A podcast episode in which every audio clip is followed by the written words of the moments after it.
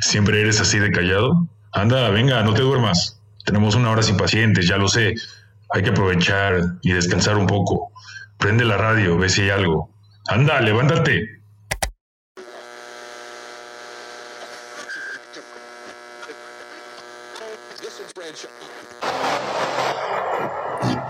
Desde la aparición del hombre, el miedo ha tomado millones de formas. Sin embargo, quizá la más constante y repetida durante toda la historia es el destino, pues no hay nada más terrorífico que saber que nada se le escapa.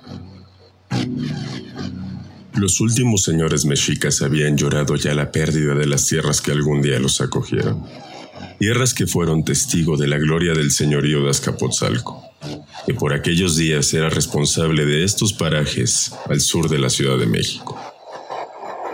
Don Hernán Cortés había invitado a capitanes, soldados y aliados a un enorme banquete con vino de Castilla y cochinos de Cuba. El motivo, celebrar la caída final de la Gran Tenochtitlan. Años después, Bernal Díaz del Castillo en sus crónicas de la conquista lamentaría que los lugares habían sido insuficientes y por otras cosas acaecidas aquella noche, él hubiese preferido que nunca se llevara a cabo. La más macabra de las cosas acaecidas es el origen de esta historia.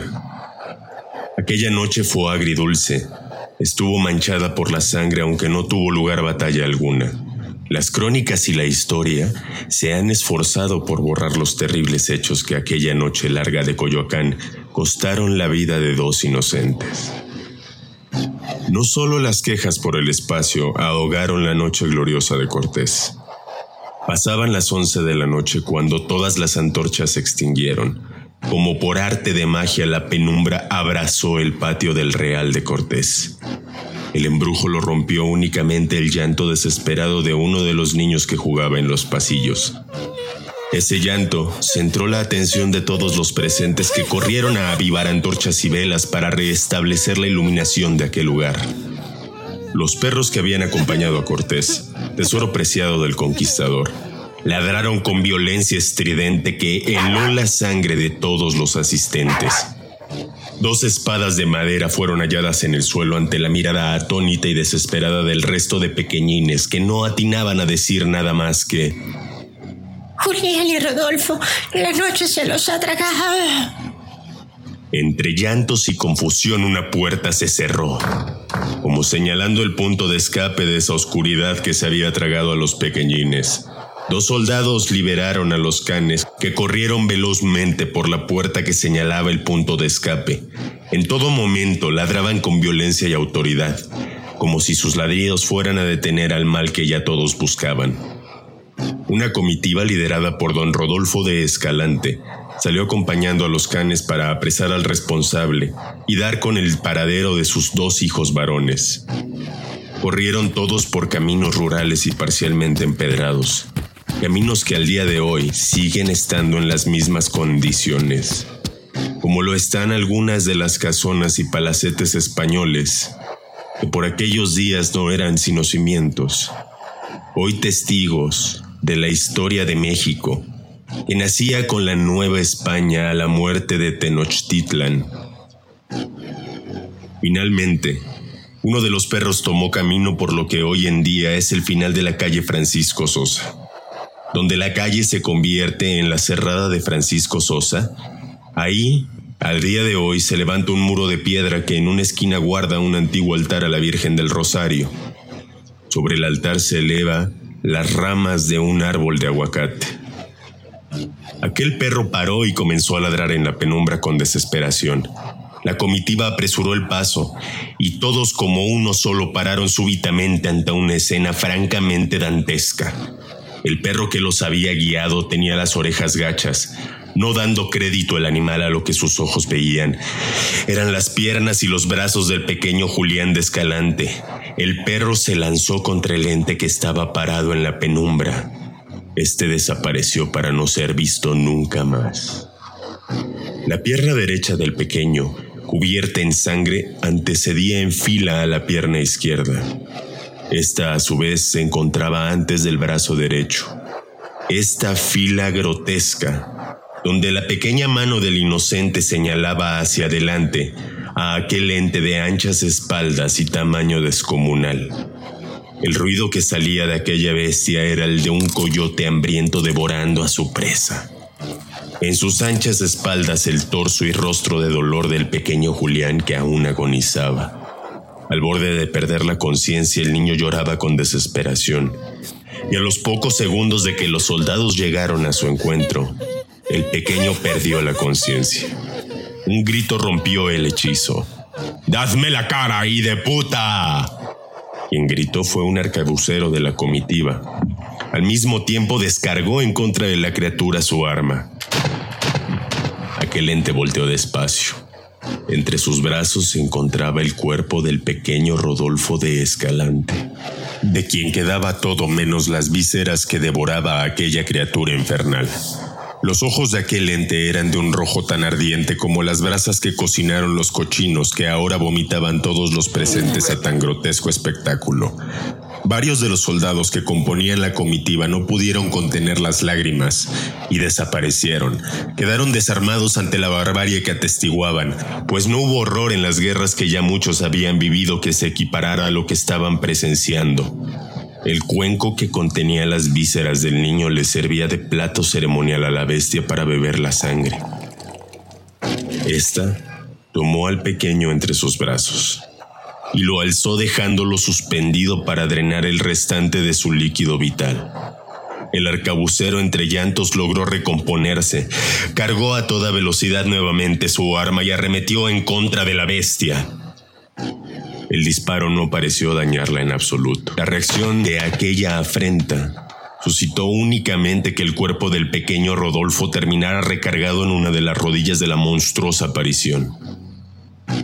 Esta arrancó de su espalda el torso de Julián, mordió su cuello para también drenarlo de sangre. El sonido de aquello era espantoso. Toda vez que hubo bebido la última gota de sangre, tomó la cabeza del pequeño niño, con violencia sin más, lanzó el tronco del infante en dirección a la comitiva que inmóvil e impotente no daba crédito a lo que estaban viendo. Fue tal la fuerza con la que realizó el lanzamiento que la cabeza se desprendió del torso. La pequeña osamenta quedó en la mano de ese monstruo. Así fue que abrió la boca, desprendió la quijada y lanzó el resto de la pequeña cabeza a la oscuridad. Dicha mandíbula sirvió entonces como un cuchillo.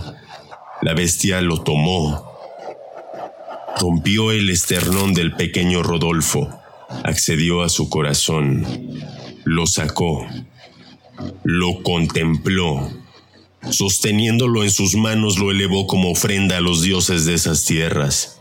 Ante todos los presentes de un solo bocado devoró el corazón. Del cielo cayó un rayo, como dictando sentencia de aquel rito se escuchó el aullido de un coyote proveniente de esa fiera. El suelo se abrió y el ente lanzó una bocanada de sangre hacia el cielo desapareció al sonido de un extraño vocablo náhuatl que retumbó en los oídos y corazones de todos los presentes.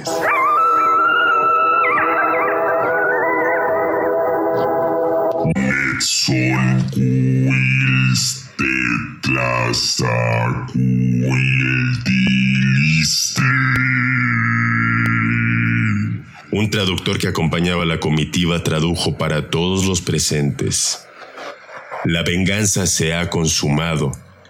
Son las palabras que han salido de aquella bestia. La sangre que lanzó en bocanada al aire regó una pequeña planta recién sembrada en la esquina de aquella muralla que limitaba los terrenos que pertenecían precisamente a don Rodolfo de Escalante. Don Rodolfo yacía en el piso con el gesto de a quien le ha derrotado absolutamente la vida. El peor castigo aún estaba por llegar. Su esposa Aura había sido avisada por alguien de la comitiva sobre lo ocurrido y a toda velocidad puso marcha por la noche. Su hermoso vestido de gala no fue obstáculo para la desconsolada carrera de una madre que no quería dar crédito a lo contado. Hasta que llegó y se encontró con tan terrible escena. El llanto desconsolado de la madre fue tal que los testigos se persinaron y llorando se esfumaron, dejando en absoluta soledad a la pareja.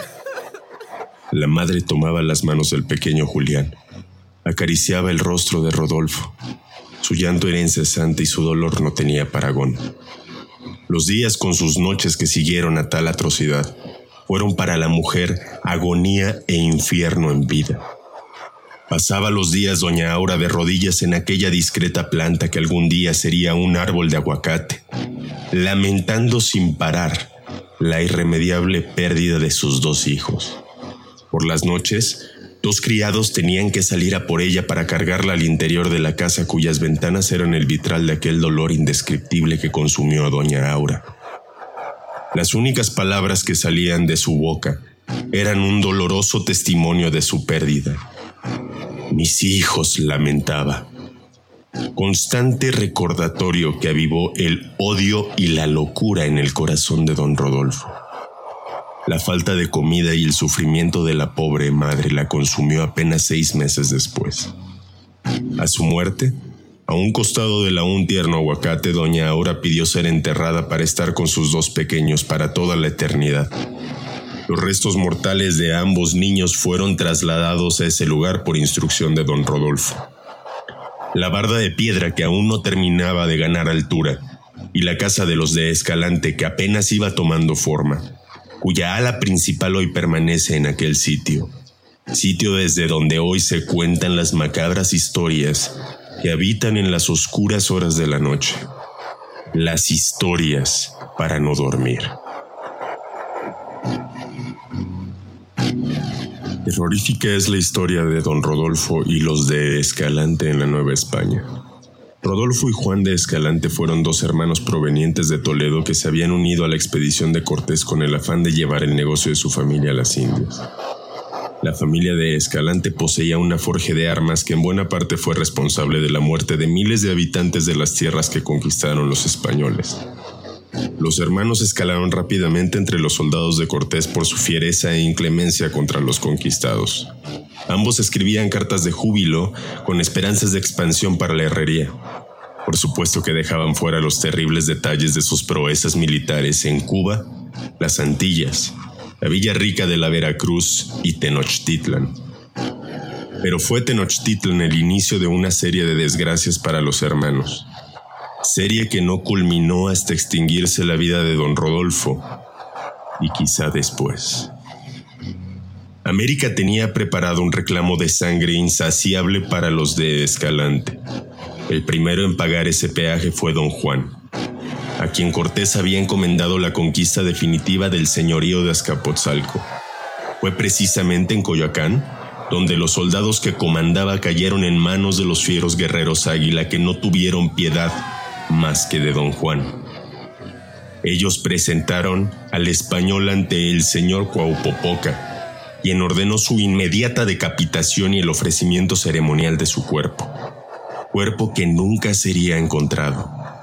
Sin embargo, Cuaupopoca hizo llegar la cabeza a Cortés como advertencia los totonacos que habían acompañado a los españoles en aquella empresa dieron parte de la crueldad que sufrieron los capturados a Cortés, quien vio en este suceso el pretexto perfecto para ordenar el sitio definitivo de la Gran Tenochtitlan y la toma definitiva de los señoríos aledaños. Don Rodolfo de Escalante, por supuesto, pidió a Cortés dirigir personalmente el bergantín que desembarcaría para la carga contra Iztapalapa y Coyoacán sometió con brutal crueldad esas tierras que no tuvieron otra opción que pasar al bando de los conquistadores para culminar la toma definitiva de la gran Tenochtitlán. Aquella fue la primera venganza que don Rodolfo juró en América, y no sería la última. Desolado tras la muerte de sus dos varones y su señora, don Rodolfo envió a Carmen, su pequeña hija, de vuelta a España para ser cuidada por su hermana, doña Julia de Escalante, viuda de Torrecillas. Él se quedó a supervisar la construcción de su fortaleza que habría de servir de casa. Don Rodolfo encomendó construir montado en la pared un altar a la Virgen del Rosario, Virgen de quien era devoto. Se dice que por las noches aquella Virgen en el callejón del aguacate llora lágrimas de sangre. Don Rodolfo montó guardia por las noches desde que terminó la novena en honor a sus pequeños hasta el día de su muerte. En la esquina donde encomendó su altar, Rodolfo pasaba las noches rezando. Entre los habitantes indígenas de esas tierras surgió la advertencia de no cruzar esa esquina al caer la noche, pues aquellos que osaban poner un pie en aquella propiedad no volvían a ser vistos jamás. Durante el restante de la longeva vida de don Rodolfo desaparecieron 46 niños y 20 jóvenes, almas que se esfumaron por completo de esas tierras. No se supo de ellos hasta el día de la muerte de don Rodolfo, cuando sus criados y esclavos dieron cuenta de los horrores que aquellos pobres sufrieron. Las osamentas fueron mortero para fortalecer la pared Dentro de la casa los gritos de auxilio eran ignorados mientras en su estudio de los horrores, don Rodolfo extraía la sangre abdominal para consumirla, mientras que la carne forraba sillas y mobiliario del estudio. Los huesos se los daba a sus perros como juguetes y premios. Los 66 muertos, como toda la población indígena de esas tierras, eran para don Rodolfo de Escalante el rostro del enemigo responsable de su dolor y tragedia. Para 1537, el muro y la casa estaban parcialmente terminados. Rodolfo con aspecto de ermitaño prohibía a sus esclavos y criados hablar de lo que acontecía durante los días y noches en aquella casa. Solo les permitía salir a los jardines, a regar con un balde que él les daba el aguacate que empezaba a formarse en árbol en la esquina de aquella propiedad. 40 años después de la fatídica noche del 20 de septiembre, noche en que Rodolfo de Escalante lo perdió todo. Un estruendo demoníaco llegó hasta la casa de don Rodolfo. Los criados y esclavos dicen que el mismísimo diablo vino a reclamar su alma. Era de madrugada. Don Rodolfo echó a reír en la esquina de su casa. Sentado como un niño contempló su aguacate. Su risa estremecía a todos los que lo escuchaban. Tomó una daga que había traído consigo de Toledo. Apuntándola a su corazón, puso fin a su vida. La lectura del testamento de don Rodolfo de Escalante dejó en propiedad toda su hacienda a su hija Carmen, ahora esposa de Rodríguez, decidió limpiar un poco la conciencia de la familia transformando aquella casa en una residencia para enfermos, que formó parte de la herencia de los de Escalante en México hasta la década de 1980. Generaciones y generaciones de Escalantes vivieron bajo la advertencia de no habitar las tierras de la Nueva España que el conquistador había tomado para ellos pues fatídico era el destino que les esperaba. Una maldición aquejaba a todo aquel de escalante que osaba poner pie en estas tierras. El sufrimiento era la marca única que les acompañaba, la certeza absoluta de que tendrían que pagar con sangre y muerte su estancia en América. La casona de los de Escalante vio pasar por sus cuartos a miles de heridos y enfermos que padecieron en aquel lugar. Siglos de dolor abrazan la casa que hoy es hogar de nuestros estudios.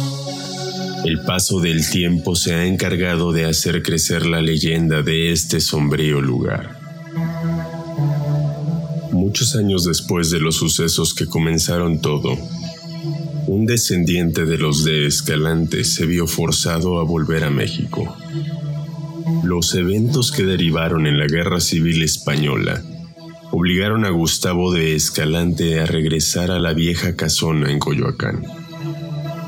Gustavo Escalante y Casas era padre de familia de Emilio, Benito e Irma, esposo de Beatriz Rodríguez, la familia vivió días felices desde el final de la primera década del siglo XX hasta la oscura noche del 20 de septiembre de 1929. Don Gustavo fue un abogado de origen español, un hombre bastante respetado por sus colegas y la sociedad en general. Tenía muy buenos contactos y su familia vivía una posición inmejorable en México. Sin embargo, existía un lado oscuro de don Gustavo, quien tenía una obscena obsesión con el ocultismo. En ocasiones desaparecía por semanas enteras para visitar brujos negros en Catemaco, Veracruz.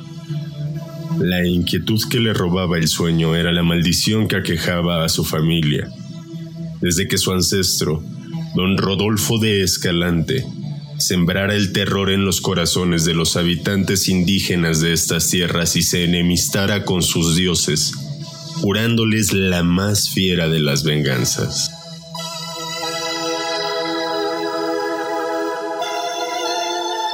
En uno de esos viajes a Veracruz, un brujo le dio a Gustavo un tablero Ouija para que contactara con su ancestro y esclareciera sus inquietudes en torno a los acontecimientos que dieron origen al sufrimiento de muchas generaciones de escalantes que por siglos se rehusaron a habitar en México, temiendo con ello un trágico final.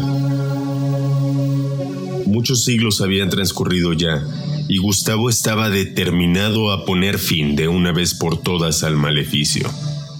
Fue así que aquella oscura noche del 20 de septiembre de 1929, Gustavo llegó a casa y pidió a toda su familia reunirse en el salón principal de su residencia. Sobre la mesa de su precioso comedor no había más que cuatro velas negras y un tablero Ouija explicó para sorpresa de toda su familia el propósito de sus misteriosos viajes a Veracruz. También narró para ellos la maldición que aquejaba a la familia de Escalante.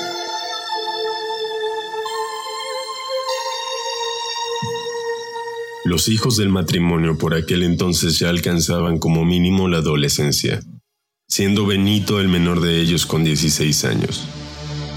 Beatriz no sabía muy bien cómo interpretar la extraña petición de su esposo. Sus hijos, por otro lado, lo tomaron con cierta intriga y curiosidad. Cuando el padre de familia terminó la historia, pidió que se apagaran las luces. Encendió las velas para formar una suerte de círculo en torno al tablero. Todos se tomaron de las manos e hicieron contacto. Dijeron las palabras que el brujo había preparado para Gustavo quien con voz de mando y cierta esperanza dijo, Estamos aquí reunidos generaciones de escalantes que exigimos hablar con el alma de don Rodolfo de Escalante, capitán español que conquistó estas tierras y habitó hasta el día de su muerte en esta casa. Todos los integrantes de la familia estaban tomados de las manos, expectantes a una respuesta por parte del tablero, con la mirada fija en el oráculo. Un frío como jamás habían experimentado los atravesó a todos. Las luces que a la distancia se veían se apagaron súbitamente. Un silencio sepulcral reinó en la sala. Únicamente lo descompuso el sonido de los pabilos de las velas que se extinguieron una a una como si alguien o algo estuviera soplando para apagarlas. Irma trató de soltar la mano de su padre. Gustavo le gritó, No, no, no debemos romper la conexión. La pobre no lograba salir de su espanto, pero decidió hacer caso a su padre, quien guiaba la sesión con extraña y natural destreza en el oculto asunto. De pronto el oráculo era sostenido por Gustavo y comenzó a moverse, deletreando letra a letra su respuesta. Primero la S, seguido de la A, N, G, R, E. Se miraron incrédulos todos, pero ninguno quiso romper la conexión. Gustavo volvió a preguntar, Don Rodolfo, ¿está usted aquí con nosotros? El oráculo nuevamente se movió deletreando la palabra muerte. Nadie daba crédito de lo que estaba sucediendo en aquella oscura noche. Emilio, un joven de 20 años, decidió que había sido suficiente seguirle la corriente a la excentricidad de su padre, y sin más soltó la mano de su madre y su hermano Benito, al tiempo que dijo, En verdad espera, padre, que no nos demos cuenta que esto no está buscando más que la manera de asustarnos. He tenido suficiente, yo ya me voy a dormir. Caminó hacia la puerta corrediza, pesada puerta de madera que se dividía en dos tramos. Era el umbral que partía la sala principal del estudio y el resto de la casa. Esa puerta se cerró violentamente. La madre cayó desmayada. Emilio no podía creer lo que había visto. No había explicación alguna para que una puerta corrediza, sobre todo una tan pesada como esa, se cerrara abruptamente sin que nadie la empujara. Así fue que sin pensarlo le pidió a su hermano Benito que le ayudara a abrirla. Benito corrió rápidamente a interesarse por su madre que yacía desfallecida en el piso a un lado de la mesa. Irma no podía parar de llorar, privada por un profundo e inenarrable horror. Era testigo de una de las escenas más escalofriantes de su vida. Ninguna leyenda de terror que conociera se comparaba ya con lo que estaba viviendo. Ni siquiera las exploraciones que de niños hacían los hermanos en las noches para visitar como ellos le llamaban al aguacate, el árbol de los susurros. Pues Emilio les había contado que por la noche si se ponía mucha atención en el tronco del árbol de aguacate, ese árbol que estaba al terminar su jardín, se podían escuchar los lamentos de una mujer y unos niños, así como desgarradores gritos de horror. Ninguno de los asistentes estaba preparado para lo que tendría lugar en aquella oscura noche. Cuando Emilio se percató de que su madre estaba tirada a un lado de la mesa, corrió a ayudar a Benito. Ambos le pidieron ayuda a su padre. Nadie les contestó. Al alzar la mirada para ver si su padre se encontraba bien, o si también había sido derribado víctima del miedo ante una situación que comenzaba a pintar para peor. Y para asombro de los muchachos, el lugar donde ellos esperaban encontrar a su padre estaba vacío. Solo asomaba por los ventanales del comedor que daban al jardín la sombra del árbol de aguacate. Gustavo había desaparecido. Sin dar mayor importancia a la desaparición del jefe de familia, los hermanos esquivaron a una horrorizada Irma que no podía salir de la conmoción. Todo mientras el tablero seguía activo y funcionando como un portal. Llevaron a la madre hasta un pequeño sillón que se encontraba en la sala principal de la casa y decidieron abrir uno a uno los grandes ventanales, pensando que quizá un poco de aire fresco reanimaría a la señora. Cuando Emilio y Benito abrieron el ventanal se percataron de la figura de un hombre que estaba sentado, contemplando el aguacate. Ambos pensaron de inmediato en que su padre habría salido a tomar un respiro al jardín. Sobrecogidos por la emoción del momento, estaban parcialmente en lo correcto. Cuando decidieron llamarlo, el hombre volteó sin embargo, no vieron más que un ente completamente oscuro del que no se podían distinguir más que un par de brasas ardientes en donde deberían estar los ojos. No quisieron dar crédito a lo ocurrido y continuaron con su intento por reanimar a su madre. Emilio entonces le dijo a Benito que iría al botiquín por alcohol. Echó a correr y atravesó sin mayor problema el umbral que antes estaba bloqueado por las pesadas puertas corredizas que separaban la sala del estudio y el resto de la casa. Benito decidió atender al mismo tiempo a su hermana Irma. Sin embargo, esta también había desaparecido.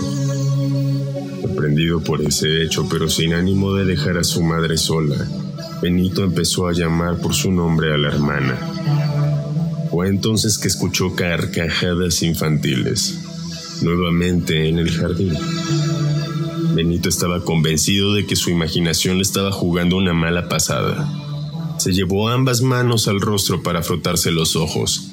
Al abrirlos nuevamente vio claramente a su padre sosteniendo a Irma con una mano y empuñando una daga en la otra. Padre, padre, ¿qué, está haciendo? Gritó e inmediatamente Gustavo cortó de un solo tajo la garganta de su hermana para dejarla tumbada al lado del árbol regando este con la sangre que emanaba borbotones del cuello de la joven. Benito no podía creer lo que estaba pasando. Fue entonces que Gustavo lo miró fijamente y echó a reír.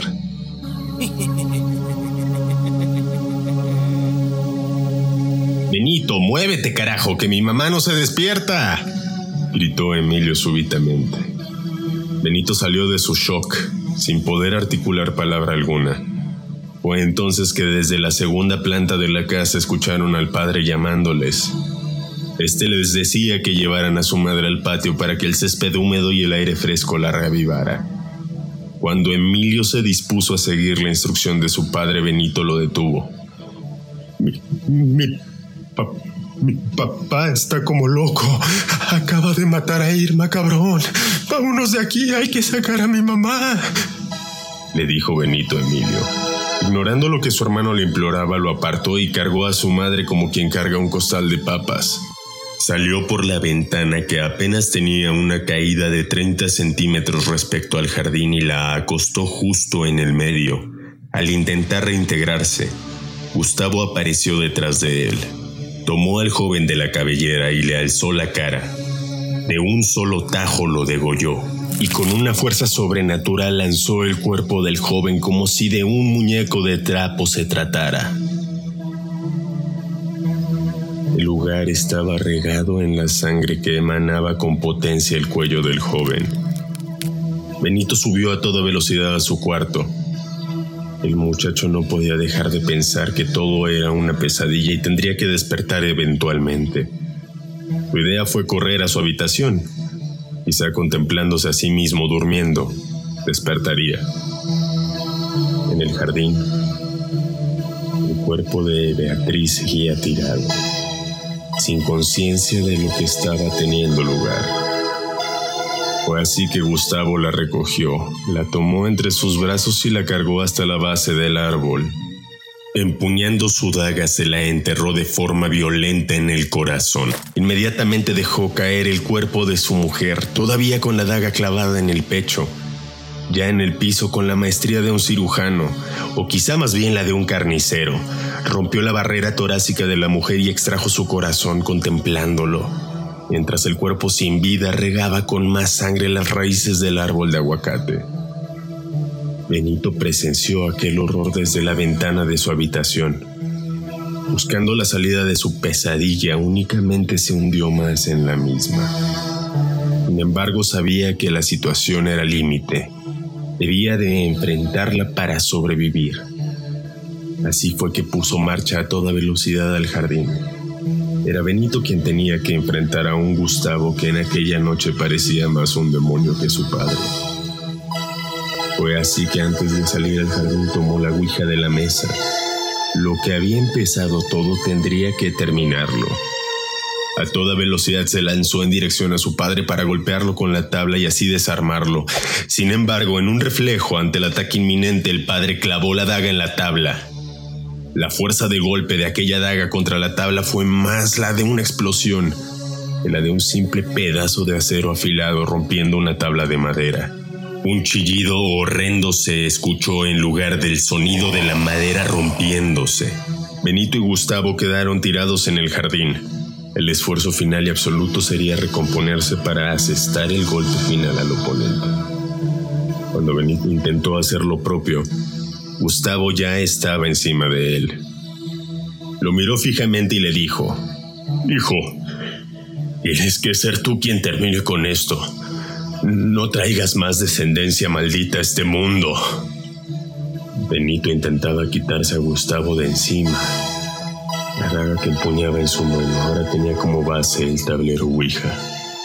Gustavo retiró su brazo para tomar impulso y cuando todo parecía perdido, el padre, de un solo golpe sin meditación, se clavó el cuchillo en la sien. El cuerpo sin vida de Gustavo escurría sangre en la cara de Benito. El joven con apenas 16 años no podía terminar de entender cómo toda su familia Toda su vida se había venido abajo en apenas minutos de una oscura noche. Benito perdió la conciencia. Debido a la posición social de la familia de Escalante y algunos colegas del licenciado Gustavo de Escalante y Casas, los periódicos de la época no se hicieron eco de lo ocurrido. Simplemente apareció una esquela diciendo, Don Gustavo de Escalante y Casas, padre de Emilio e Irma de Escalante Rodríguez, esposo de doña Beatriz Rodríguez Martínez, fallecieron la noche de ayer en su domicilio. Que en paz descansen sus almas. El periódico daba información sobre la novena que se llevaría por el descanso eterno de las almas de la familia. Además, un escueto artículo señalaba que todo había resultado de un robo fallido, al menos esa fue la versión oficial de la historia. Sin embargo, Benito, único testigo y superviviente, sabía que la realidad había sido otra y mucho más macabra, pero nunca hasta el día de su muerte quiso contar lo ocurrido. El relato de aquella oscura y fatídica noche lo guardó en una caja junto a otra memoria oscura. La caja solamente decía no abran nunca esta, la caja de la medianoche. Clavado en ese baúl de madera estaba el arma homicida, una preciosa daga antigua con una empuñadura de fina manufactura que tenía el escudo de armas de la familia de Escalante.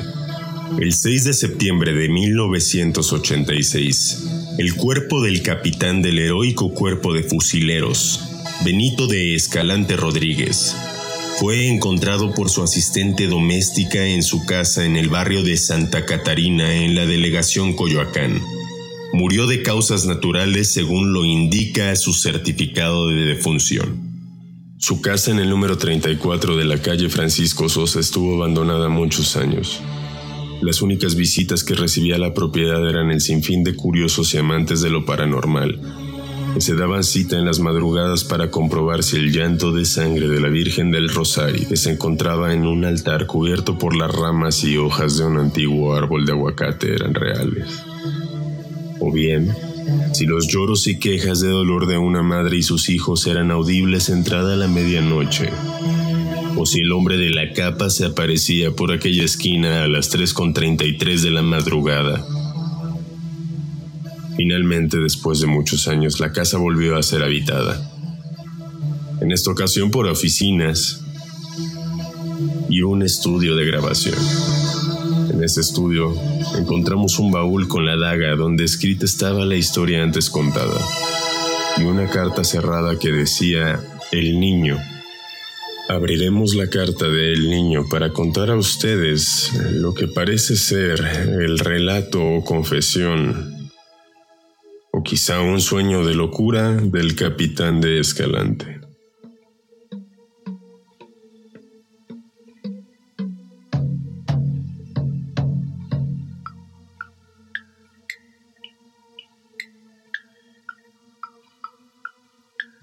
Todas las tardes al volver del cuartel tenía la única certeza de que me encontraría el mocoso regordete jugando con sus amigos fuera de mi casa. Por años toleré que ese infeliz chamaco me imitara y me siguiera como marchando a mi lado.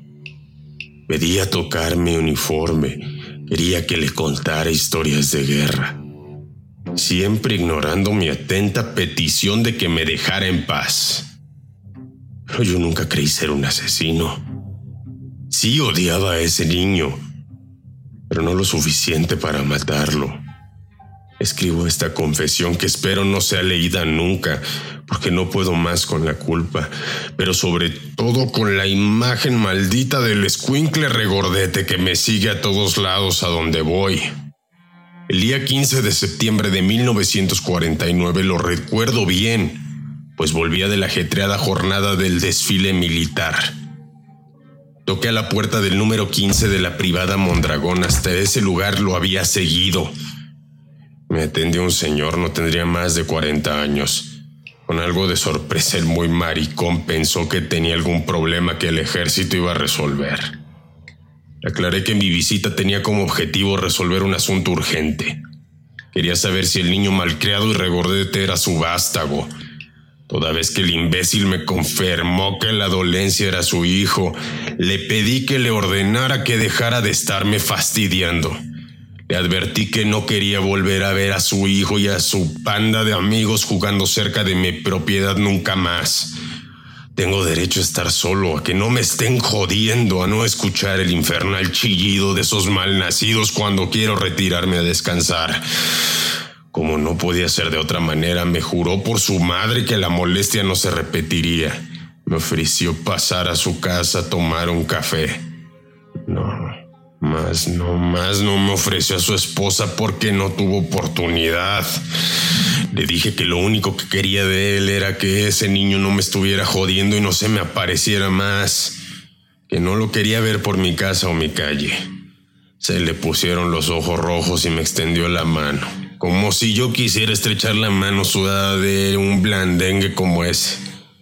Di la media vuelta y le dije, estás advertido, cabrón. Antes de matarse, mi padre me dio el mejor consejo de la vida. No traigas descendencia maldita a este mundo.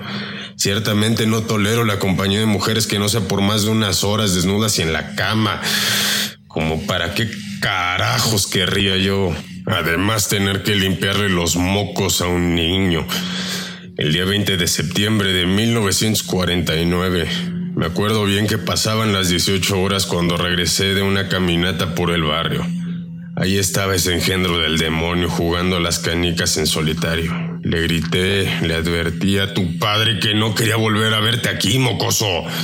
Lleno de ira me abalancé hacia él. La cara de espanto que tenía la pequeña bestia esa era, ese era castigo suficiente. Pero hoy, a tres años de lo que pasó, todavía no puedo entender lo que se apoderó de mí ese día. Todo lo que hice, si es que yo lo hice, fue en calidad de espectador. Cuando tomé al niño era para llevarlo de las orejas con el bueno para nada de su padre, con el afán de que le dieran una meracida chancliza. Juro que esa era mi intención. Primero le tomé de la oreja y cuando lo quise agarrar el mocoso empezó a chillar. Ese tipo de mariconerías francamente me encabronan, pero no como para tomarlo del cuello. Mis manos las dos apretaban su cuello y cargaron al niño en la esquina de mi casa. Parecía que se lo estaba entregando a la Virgen. El olor de los orines de ese mocoso era penetrante, pero parecía que no me importaba que sus miados fueran a manchar mi uniforme porque con los dos brazos lo cargué más hasta que escuché finalmente cómo el pescuezo le tronó. Juro que cuando volví en mí el niño estaba tirado burlándose de mí. Abrí el portón de mi casa y cuando me iba a entrar a mi sala para tomarme un tequila escuché un golpe muy fuerte. Era un coche que se había estampado contra el muro exterior de mi casa. Abajo del coche estaba el cuerpo del mocoso ese. La cruz y la policía dijeron que el conductor tratando de esquivarlo se lo llevó y lo mató. Pero yo sé que eso no fue así. Como también sé que el empedrado de la calle no deja que los coches tomen mucha velocidad. No sé cómo es que el conductor de ese Cadillac también se murió. Creo que estoy perdiendo la razón, pero también creo que la maldición de la que tanto hablaba mi padre es real. Juro por la memoria de mi madre que los acontecimientos de ese día me tuvieron como mero espectador.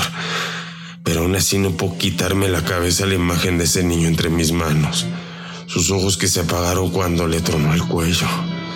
Todo lo demás que pasó ese día ya no sé si es verdad o solo un sueño. Y yo maté a ese niño y se apoderó de mí, que llenó mi ser de tanta rabia. Ya no sé si es verdad, pero necesito limpiar mi conciencia. Ese niño viene a joderme la existencia todas las madrugadas a las tres. Me levanto lo quiera o no para verlo. También lo quiero no lo veo.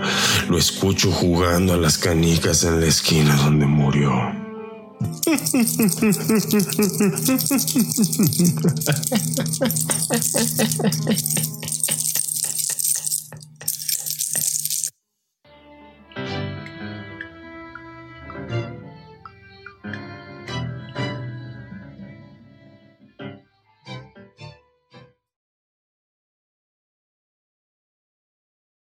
Para más información del programa, videos, imágenes y datos curiosos, visita nuestras redes sociales.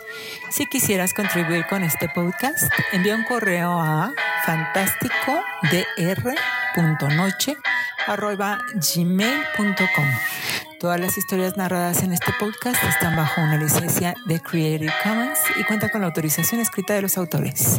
Cualquier reproducción parcial o total debe ser expresamente permitida por el equipo de Doctor Noche.